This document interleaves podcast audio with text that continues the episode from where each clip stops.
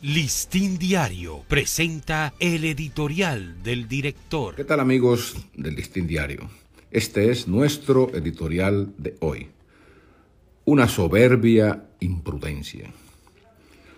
Por más deleitoso que sea para los fanáticos presenciar un juego de béisbol, los estadios de pelota no pueden convertirse en los nuevos silos de las variantes que transmiten el COVID-19.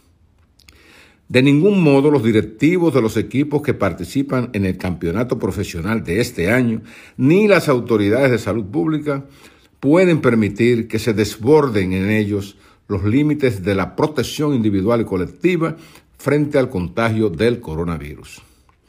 Lo que ha ocurrido en el primer día del campeonato ha sido una imprudencia mayor, pues no se respetaron las reglas del distanciamiento ni el uso de mascarillas, mucho menos los límites del aforo en los palcos y gradas.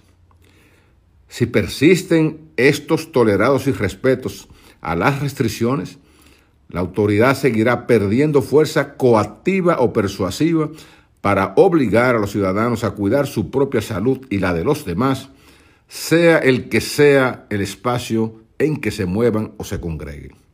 El hecho de que se trate del campeonato tradicional del deporte más popular del país no da licencia a nadie, por más fanático que sea, para violentar estas normas con las que el mundo trata de contener el avance de la pandemia, en este caso reforzada por la aparición de poderosas variantes de alto contagio.